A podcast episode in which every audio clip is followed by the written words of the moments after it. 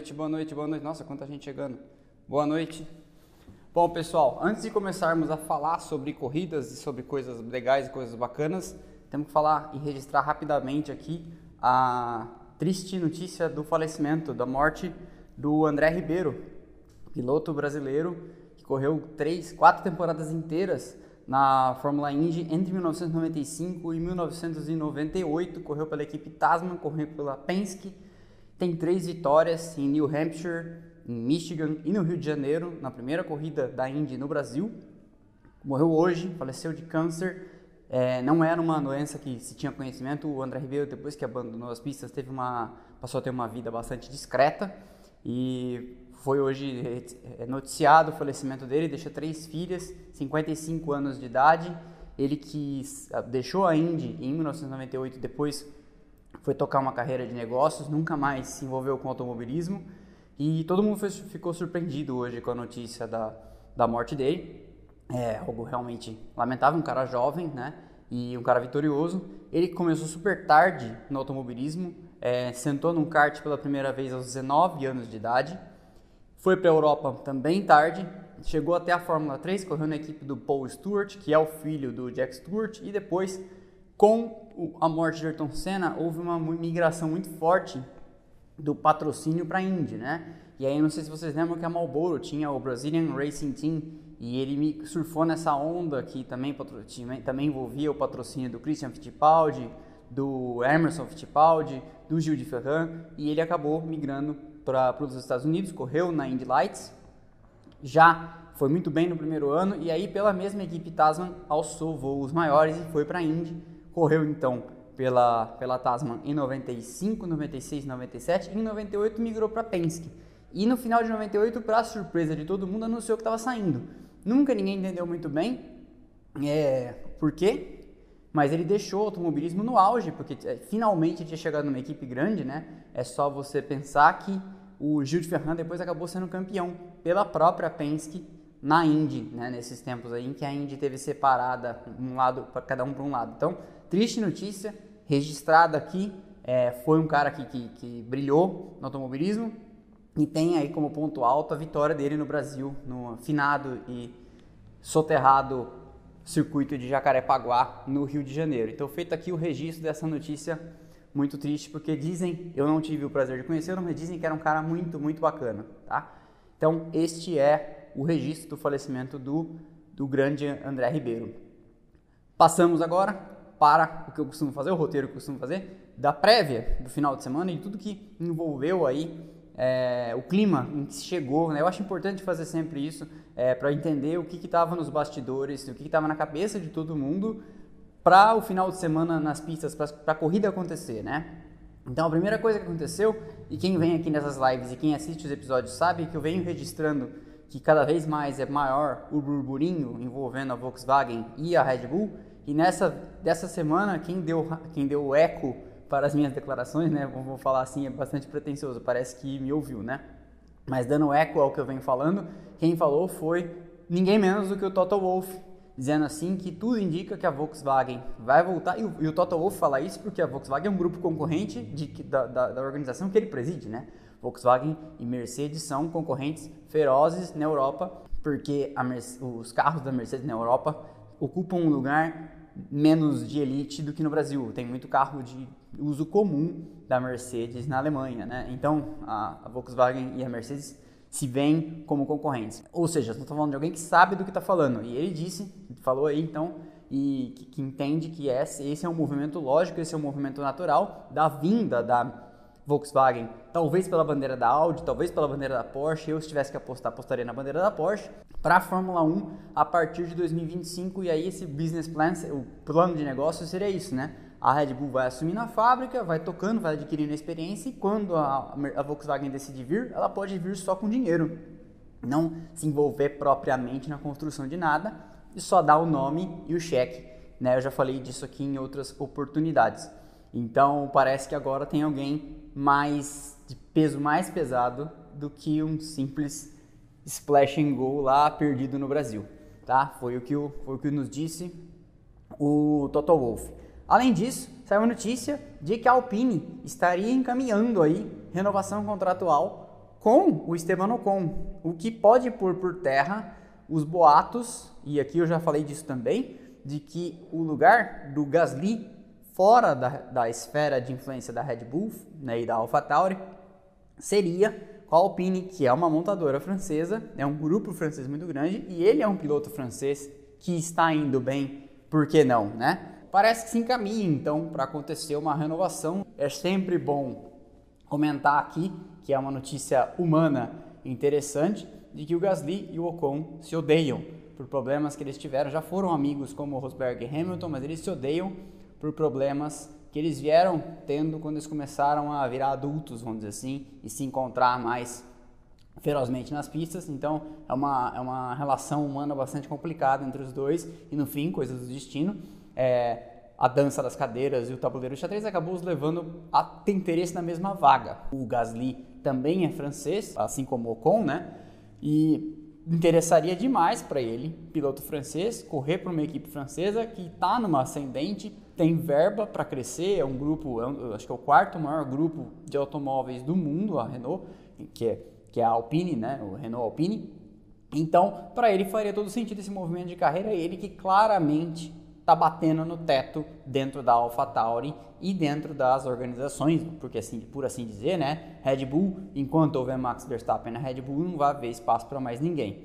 E aí nós vamos, vendo o movimento que vai acontecendo também com o Tsunoda, né, que, que não vem vindo bem e o, a renovação do que vem a, do que virá a ser a Red Bull no futuro é, possivelmente não, não, nem vai acontecer, uma vez que não vai ter gente no pipeline, né? não vai ter gente no encanamento vindo. O Tsunoda não está indo bem, o Gasly provavelmente não fica, o Ricardo já foi embora faz tempo, né? E o Verstappen é a única estrela. Então, assim, até a Red Bull cada vez mais mostrando que quer ficar por muitos e muitos anos na Fórmula 1, acabou de comprar uma fábrica de motores, então a gente não, não, não sabe o que, que virá pela frente. Não vejo, a gente não vê nenhum piloto muito espetacular vindo, a não ser talvez o Yuri Vips na Fórmula 2, mas não dá para dizer que é um futuro garantido aí. Um programa de jovens pilotos que já revelou gente do quilate do Verstappen, do Vettel, do Ricardo, né? gente muito bacana. Hoje no pódio tinha o Carlos Sainz também, que é um cara que veio de, de dentro do, do sistema Red Bull, quando eu falo assim, é para explicar que vem da escola de jovens pilotos, né? Essa guerra que eu mencionei nos bastidores, Red Bull versus Mercedes, é por causa da história das asas, que eu comentei aqui na semana passada, que a FIA estava de olho nas asas traseiras da Red Bull em Barcelona, que vinham aí flexionando de maneira bastante esquisita e que é uma maneira de flexionar as asas que não é pega pela fiscalização.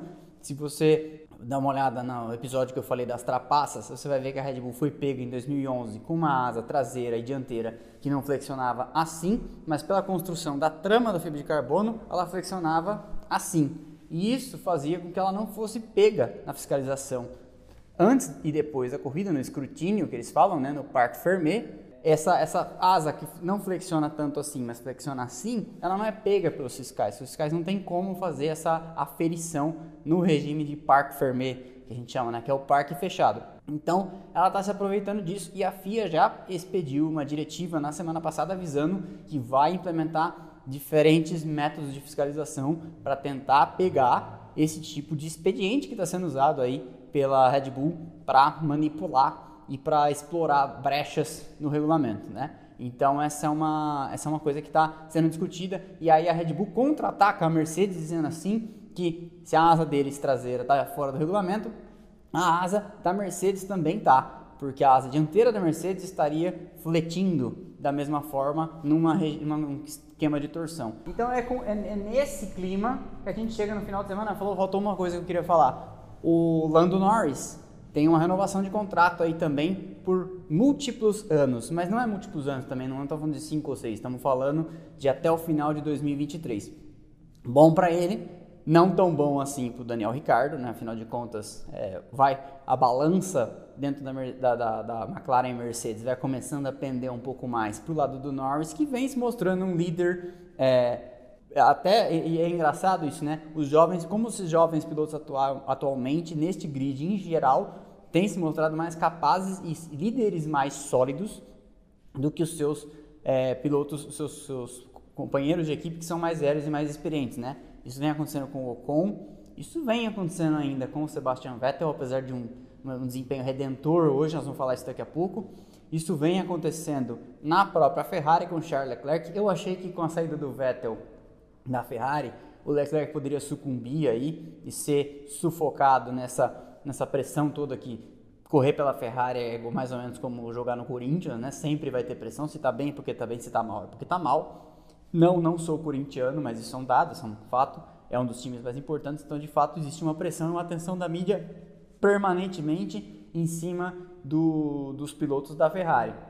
Então, o Norris também vem se mostrando um líder dentro da, da McLaren, até mais do que eu imaginava. Eu achava que o Ricardo ia fazer, é, talvez na primeira metade do ano não, mas na segunda metade eu achava que o Ricardo já ia começar a se preparar para jantar o Norris. Então, é, não é o caso, não é o que está acontecendo. E alguém falou aqui do Giovinazzi, o Giovinazzi também é, vem começando a mostrar que se a Ferrari se, se, o esquema Ferrari né, e Alfa Romeo tem que se livrar de alguém, talvez seja a hora de dar espaço para o Mick Schumacher na vaga do Raikkonen, por que não? E trazer o Callum Aylott para o carro da o outro carro da Haas para ir dando rodagem para esse rapaz. Porque o Mick Schumacher vem fazendo um trabalho bastante decente com um carro muito abaixo da, da média, né? Então foi, com, com, foi esse o pano de fundo que nos trouxe para Mônaco que nos trouxe para a corrida mais charmosa e mais xarope do calendário. Eu vou cometer aqui já de cara essa heresia, vamos dizer que são duas alegrias em Mônaco quando começa e quando acaba, porque é lindo, é charmoso, é bonito, é romântico. É a Fórmula 1 no seu estado mais puro, mas é um porre. Né? Se você olhar os cinco primeiros hoje, as alternâncias de posição que aconteceram na, nessa corrida se deram pelo Leclerc nem largando, e pelo problema no box no Bottas. Então, se você pegar o primeiro, desculpa, se você pegar o segundo, o quarto e o quinto e tirar esses dois, é a ordem primeiro, segundo e terceiro da corrida. Então, assim, até foi uma corrida movimentada em termos de intempéries e problemas, que se você for pensar que a ponta já mudou, porque o natural seria o Leclerc largar e fazer em voo de cruzeiro a corrida toda até o fim ganhar na frente do Verstappen com talvez um outro ameaça de estratégia ali, como aconteceu em outros casos mais atrás, que eu vou falar também é, Vettel e Sérgio Pérez conseguindo escalar o pelotão com paradas com, com estratégias bastante inteligentes. Mas é, essa é a verdade. Mônaco é um porre. Né? É, é, lindo, mas é chato. Tá bem que é uma vez só por ano. E vai continuar. Não, ninguém, ninguém, não nos iludamos de que vai sair. É, o que mantém Mônaco no calendário é o famoso turismo de relacionamento, que é mais ou menos aquilo que você já deve ter ouvido falar, que acontece também em categorias menores, como na Fórmula Truck, que as pessoas são convidadas, Stock Car também, convidadas por patrocinadores para ir lá comer coxinha fria. Com certeza não em Mônaco, mas na, na Fórmula Truck e na Stock Car, é, eu sei que eu já fui. Então, é, é essa, essa é a verdade. Mônaco tem até um dia a mais. O Mônaco começa na quinta uma vez porque era um feriado e acabou se mantendo porque Mônaco acaba tendo um dia a mais no final de semana para que tenham, tenham aí essas ativações de marketing com os patrocinadores. Então, você imagina os grandes bancos, as grandes marcas de bebida, as grandes marcas de cigarro. Se você não assistiu ainda, eu recomendo que assista o episódio dessa semana no YouTube sobre patrocinadores obscuros é, e sobre negócios pouco explicados ou nada explicados é, saindo aqui, se você quiser, vai lá e assiste, tá muito bacana. Bastante gente já elogiou e eu, sem falsa modéstia, fiquei bastante contente com o resultado também, achei, achei que ficou divertido. Então, tudo isso circunda Mônaco. Tanto que Mônaco é a única corrida do calendário inteiro que não paga a famosa Promoters Fee, a taxa que toda organização de corrida tem que pagar para estar tá no calendário.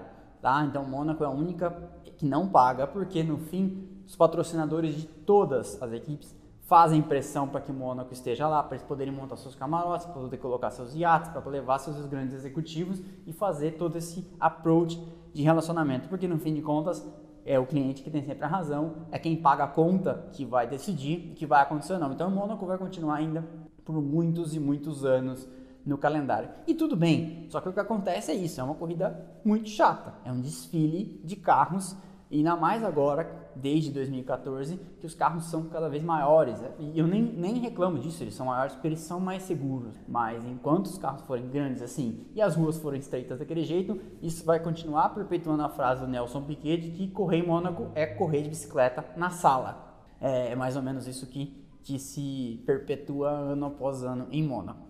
A gente chega na sexta, na sexta-feira, não, na quinta-feira de treinos livres, com a Ferrari andando muito bem. E todo mundo ficou surpreso, porque vem, vem se mostrando um ano de ressurgimento da Ferrari. Todo mundo espera que a Ferrari brigue até o final do ano pelo terceiro posto no campeonato de construtores, mas ninguém esperava ver a Ferrari dominando a tabela dessa forma, de maneira tão com bastante força, com os dois carros, inclusive na segunda sessão livre. Todo mundo pensou que poderia ser alguma questão de também para fazer um certo away com patrocinadores, mas aí quando o Leclerc faz a pole, tudo se mostra bem real. E o Sainz andando também muito bem. Então não era só uma questão da Ferrari querendo chamar a atenção e andando com pouco combustível na quinta-feira para fazer notícias, atrair é, atenção da mídia. Não, não que a Ferrari já não atraia atenção da mídia. Isso era um desempenho bastante real. Aí alguns canais técnicos começaram a comentar que era uma questão da geometria da suspensão traseira. Outros falaram do MGUK, que é o famoso KERS. Se você, se você não sabe o que é, assiste o episódio sobre motores, se não me engano é episódio 6 do YouTube, onde eu falo bastante sobre motores e falo sobre o KERS, o MGUK e o MGUH, que é a, a, a turbina. Então, se você não viu, veja, é bastante, é bastante interessante. É, eu mesmo tive que aprender bastante para poder fazer o episódio, mas enfim, a Ferrari estaria entregando mais potência naquilo que dá para mexer, porque o regulamento de motores está engessado para 2021, 2, 3, 4 e 2025. Só em 2026, quando entrar os novos motores, é que o regulamento de motores vai poder ser, é que os motores de combustão vão poder ser mexidos. Mas aonde dá, as equipes ainda estão tentando trazer algumas coisas novas, tá? É, aí já ontem, quando o Leclerc fez a pole, já pipocaram aí teorias da conspiração, lembrando que em 2006 o Michael Schumacher cometeu um erro fake na La Rascasse e interditou a pista e ninguém mais pôde melhorar, prejudicando o Fernando Alonso que vinha fazendo o melhor setor e primeiro melhor setor e vinha no segundo setor para fazer a pole. E depois teve uma duvidosa perda de freada, de ponto de freada do Nico Rosberg em 2014 na Virage Mirabeau, aquela descidinha depois do cassino. Ele teoricamente perdeu a freada e acabou prejudicando o Hamilton. O Hamilton, na hora, acusou o golpe, falou: ah, essa foi, essa foi bem criativa da parte dele. É, e aí, ontem surgiram essas teorias conspiratórias. Só que deixa eu explicar uma coisa que já é importante. Para você trapacear, você tem que ser beneficiado, senão você é um trapaceiro de Araque, né? Se ele tivesse feito isso, ele teria que ter feito alguma coisa que só quebrasse a asa dianteira. Ainda, assim, ainda que uma asa dianteira custe lá seus 200 mil euros, né? Mas não foi isso que aconteceu ele, ele numa pancada daquelas, ele quebrou a suspensão dianteira, boa parte dela, quebrou os radiadores na lateral do sidepod e quebrou a caixa, quebrou o semi-eixo lá atrás e nessa transmissão de força, de impacto, também poderia ter quebrado a caixa de câmbio. Aí a Ferrari examinou a caixa de câmbio e concluiu que não tinha acontecido esse problema. É, essa transmissão de pancada, não sei se vocês lembram, quando eu era criança, me lembro que pegar, peguei uma vez um pedaço de pau que estava tendo uma obra e bati num poste. E a pancada volta na sua mão, porque é um objeto sólido que transmite força e volta na sua mão. É mais ou menos a mesma coisa. A caixa de câmbio não bateu no muro, mas o semi-eixo bateu no muro e transmitiu o impacto do muro, como é uma peça sólida, para dentro da caixa de câmbio. E uma caixa de câmbio é uma coisa bastante delicada.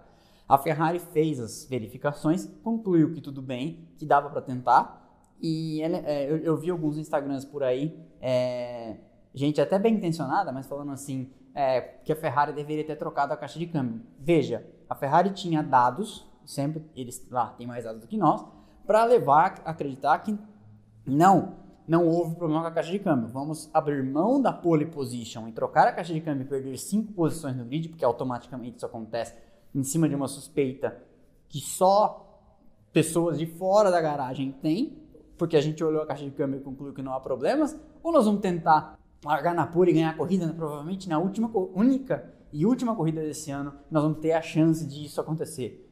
Eles optaram pelo mais lógico, eles tinham dados que levassem a concluir que não havia problema. Largaram então, eh, na verdade, levaram o carro para o grid e já levando o carro para o grid houve problema.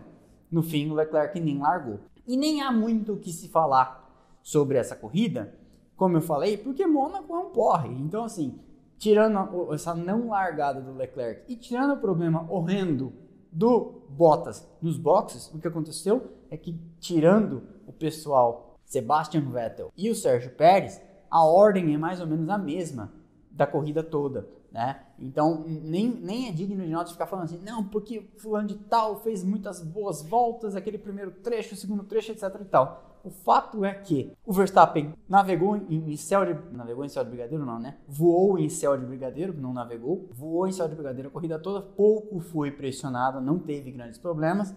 Carlos Sainz levou o carro até o fim. Lando Norris levou o carro até o fim e eles se aproveitaram dos problemas do Leclerc e do Bottas. Quem fez algo, na minha opinião, digno de nota foi o Sérgio Pérez, que conseguiu, numa estratégia, sair de trás do Sebastian Vettel. Ele vinha ficando para trás. Eu anotei que na volta 19 ele já estava 6 segundos atrás do carro que ia à frente, porque estava sendo do carro que ia na frente do Vettel, porque estava ficando preso, porque o Vettel tinha um ritmo um pouco mais lento e, e foi abrindo esse espaço. E ainda cheguei a comentar. Agora, se demorar muito tempo, não vai ter estratégia que resolva o problema dessa diferença toda que está se abrindo. Aí a Red Bull foi esperta, fez uma parada, conseguiu colocar ele na frente e o levou ao quarto lugar.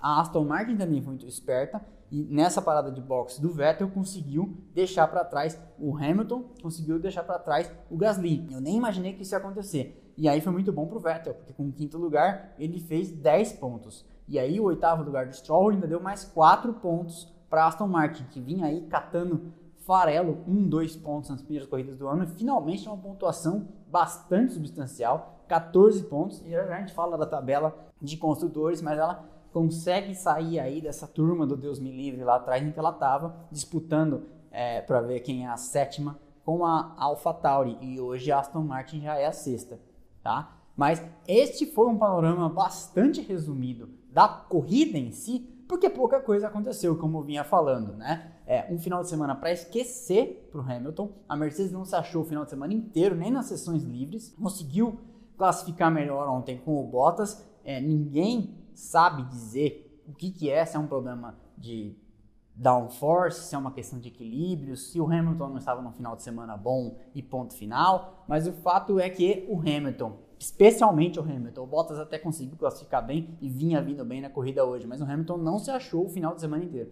Eu até cheguei a imaginar que alguma coisa aconteceria em termos de estratégia e que a Mercedes ia fazer alguma coisa para dar um undercut e colocar o Hamilton em quarto lugar, coisa que aconteceu com o Pérez, né? É, mas você vê que nem isso deu certo. Quando a Mercedes chamou o Hamilton mais cedo, nem isso aconteceu. Ele não conseguiu é, dar esse pulo do gato aí. Então, realmente um final de semana para o Hamilton esquecer, mas mostra é, a volta mais rápida dele mostra que não é uma questão que desaprendeu a pilotar e que nós podemos já começar a imaginar que o Max Verstappen vai ser campeão. Tem muita, tem muito chão pela frente. Mônaco é uma pista muito atípica. Mônaco, como o Albert Park, é outra pista também que não é um circuito permanente, então as referências dali não valem, nada do que acontece ali pode ser replicado.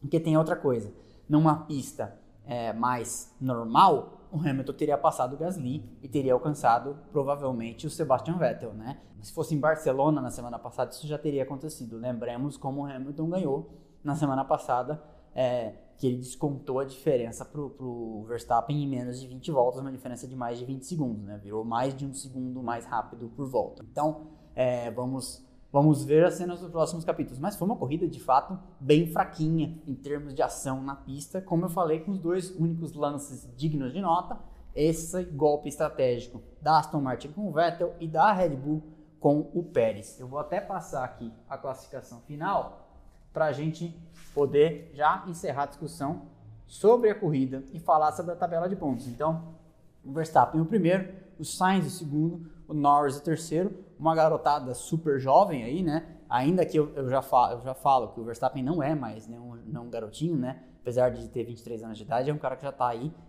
vai terminar esse ano a sexta temporada dele, né? Seis temporadas é bastante coisa, se você pensar que gente que correu muitos anos na Fórmula 1 no imaginário de todo mundo, como o Ayrton Senna correu 10. Então o Verstappen já tem uma, uma rodagem bastante substancial na Fórmula 1, já ganhou várias corridas. Quarto, Sérgio Pérez. Quinto, o Vettel, como eu falei, foram para mim os destaques do, da corrida, é, conseguiram sair aí, fazer a única coisa que dá para fazer em Mônaco, né, que é sair do buraco com uma estratégia ousada e conseguir andar algum tempo livre para fazer essa, esse trecho mais rápido. O sexto foi o Gasly, conseguiu também segurar o Hamilton a corrida inteira, foi um, foi um desempenho bom e mostra o, a distância que há dentro da Red Bull, entre ele e o Tsunoda, e como ele vem, apesar de todos os pesares, apesar de remar contra essa imensa correnteza adversa do Helmut Marko, vem sendo o cara que está liderando, liderando a equipe. E, Aston, e a, e a AlphaTauri tem que estar nesse lugar todas as corridas. Sexto lugar é o lugar que o Gasly tem que chegar sempre, porque carro para isso a AlphaTauri tem. Comecei falando lá no Bahrein, sigo falando que a AlphaTauri tem o quarto melhor carro do grid, em alguns momentos até o terceiro melhor carro do grid em termos de velocidade pura, mas vinha tendo problemas e vem tendo problemas de operação muito grandes e isso tem prejudicado eles na hora de converter os resultados, converter a velocidade do carro em pontos na tabela de verdade. Sétimo Hamilton, como eu falei, um final de semana apagadíssimo. Oitavo, o Stroll foi outro que conseguiu na estratégia, ficou muitas voltas na, na, na pista, para conseguir fazer funcionar. Quando fez a parada nos boxes, estava na frente do Ocon e conseguiu voltar na frente do Ocon, que tinha aberto 23 segundos para ele. E isso foi decisivo, foi isso que fez esse oitavo lugar funcionar, que são quatro pontos, isso é muito importante. Nono, o Esteban Ocon, né? Tá, se, tá, se nós estamos falando de quem estava na frente, quem estava atrás era o Ocon. E o décimo, o Giovinazzi. E o, esse décimo lugar do Giovinazzi é importantíssimo para assegurar a eles, pelo menos, que não fiquem ali atrás da Williams, porque a Williams estava forçando a barra com resultados que poderiam colocar lá na frente da Alfa Romeo. Esse ponto já meio que liquida a fatura, ou encaminha bem a fatura, pelo menos, para a Alfa Romeo ser oitava no Campeonato de Construtores, porque a Haas e a Williams vão ter muita dificuldade de fazer, mesmo que seja um ponto. Isso é, não é realista imaginar, embora todos nós torçamos, inclusive eu, para o George Russell fazer um ponto de Williams, não é realista imaginar que isso vai acontecer tão facilmente, a não ser uma corrida caótica em que tem bandeira vermelha, chuva, interrupções, safety car, essas coisas todas. Ó.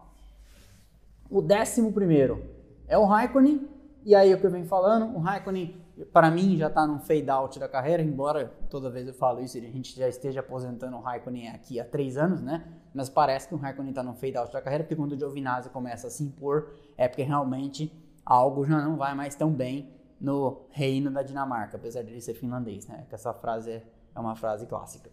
Décimo segundo, para o Daniel Ricardo, também outro, junto com Hamilton, final de semana apagadíssimo para esquecer. É, e eu comentei isso na hora que eu estava assistindo a corrida. É, o abandono do Leclerc antes da corrida começar seria muito ruim para os pontos, porque no fim a Ferrari já começava com o carro zerado. Só que aí a McLaren zerou contra o carro.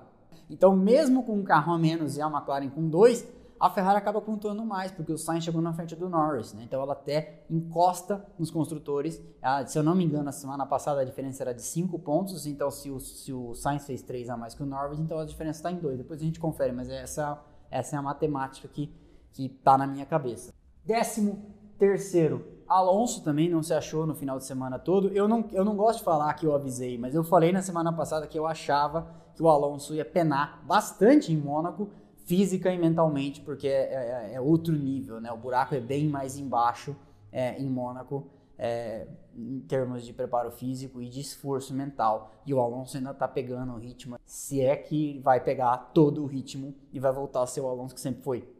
Então foi um final de semana bastante apagado do Alonso. George Russell 14, Latifi 15 e o Tsunoda 16. E o Tsunoda andou boa parte da corrida atrás das Williams. Depois o, o pit stop o colocou na frente e ele voltou a continuar depois a concluir a corrida atrás, né? Ou seja, 16 aí 17 Mazepin, 18 Mick Schumacher. Mick Schumacher teve uma pancada bem forte na, na, na sexta, no sábado de manhã e acabou nem classificando, nem fazendo o trem de classificação.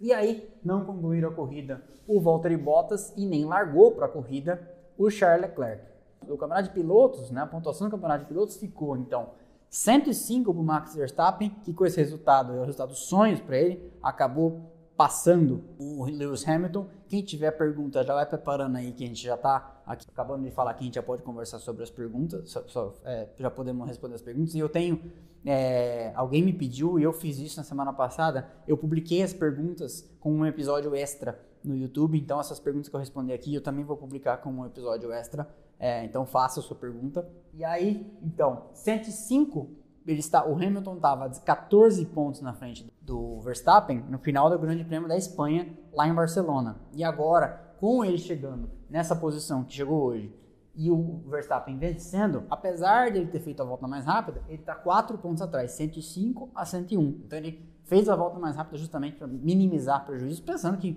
nós não sabemos como é que vai ser o final do ano. Vai que o campeonato é apertado a ponto de ter sido decidido por uma volta mais rápida lá em Mônaco. Ou outras. É, o terceiro no campeonato, o Norris com 56 pontos. O quarto no campeonato, o Bottas com 47. E é, é, é, já falei aqui, não vale, não custa repetir. Pérez e Bottas são dois caras que vai ficar muito feio se terminarem o ano atrás de uma McLaren. Vai o Norris com 56, o Bottas com 47, o Pérez com 44. Então, no momento, é, se o campeonato acabasse hoje, o Norris era o melhor do resto, né? E não tendo um carro que é o melhor do resto, pensando que tem dois que tem carro melhor que ele. A Red Bull é melhor que a McLaren e a Mercedes é melhor que a McLaren. Sexto, o Charles Leclerc com 40, que acabou hoje perdendo uma grande chance de pontuar, não foi culpa dele, claro, mas acabou sendo uma, uma grande perda aí. Alcançado de perto agora pelo Carlos Sainz, que tem 38, né? Então isso já mostra como, como o Leclerc vinha também dominando a equipe, tanto que o Sainz conseguiu hoje um segundo lugar e ainda assim está dois pontos atrás do Leclerc, que não pontuou.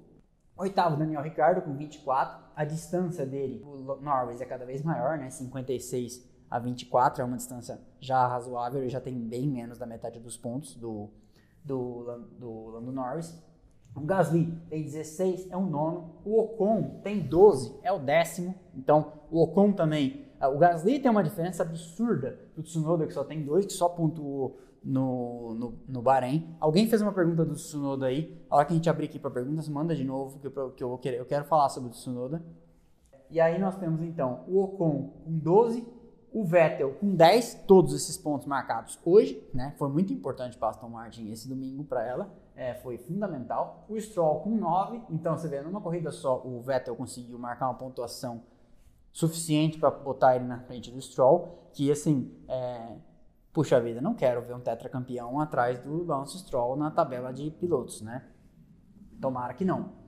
O Fernando Alonso tem 5 pontos, é o 13 terceiro. O Tsunoda tem só aqueles dois da primeira corrida no Bahrein, quando ele foi nono. O Giovinazzi hoje pontuou, é o 15 Depois todo mundo zerado para trás. Raikkonen 16 Russell 17 Latifi 18 Mick Schumacher 19 Mazepin 20 O campeonato de construtores está bastante interessante aqui para trás, uma vez que a Red Bull está um pontinho, um pontinho só, na frente da Mercedes, 149 a 148. Aí nós temos um degrau, o clássico degrau né, do, do, da turma da frente para os melhores do resto. A McLaren tem 80, a Ferrari tem 78. Então a McLaren podia aí hoje ter dado uma, pelo menos, contrabalançada nesse bom desempenho. Se o Ricardo tivesse feito um oitavo lugar, que seja, já tinha mantido a diferença. Então a diferença caiu para dois pontos. Aí nós temos um outro degrau, que é de 78 da Ferrari. Aí a próxima já é. Então, se o ano passado nós tínhamos três divisões de forças, hoje, esse ano nós temos, como alguém escreveu aí, possivelmente cinco divisões de cinco ou quatro divisões de forças. Né? Tem as duas primeiras, seria a primeira divisão. Aí você tem McLaren, Ferrari e talvez, talvez Aston Martin, se Aston Martin se acertar até o final do ano, seria o segundo grupo. Um terceiro grupo de AlphaTauri e Alpine. E aí um quarto grupo ou quarto, porque a Haas, talvez se a Haas for considerada um grupo sozinho, nós teremos cinco grupos, né? Mas enfim, é, então tem lá 19 pontos para Aston Martin, 18 pontos para AlphaTauri. Então você vê como a, a, a, Aston Martin saiu da briga lá atrás com a da rabeira, né? E passa já a AlphaTauri e aí vem a Alpine. Então hoje nós temos um grupo bem próximo aqui, 19 pontos para Aston Martin, 18 pontos para AlphaTauri e 17 pontos para a Alpine.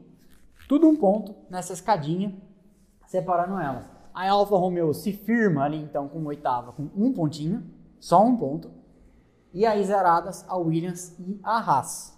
Tá? Então este é o cenário. É, deixa eu aproveitar para falar o seguinte: na semana que vem nós temos as 500 milhas de Indianápolis e nós não teríamos live por causa que, por não haver Fórmula 1. Mas eu marquei uma live com um grande amigo meu, Ricardo Hag, já anunciei aqui nos stories e já anunciei em post também. Ele vem para fazer uma live. O Ricardo Hag é piloto e é, trabalha com RH. É um cara que conseguiu uma carreira de executivo com uma carreira nas pistas. já correu de kart, já correu de Fusca, já correu de turismo, já correu na Endurance Brasil. Nós nos conhecemos por, por me apresentaram ele faz uns dois ou três anos atrás, ficamos ficando amigos.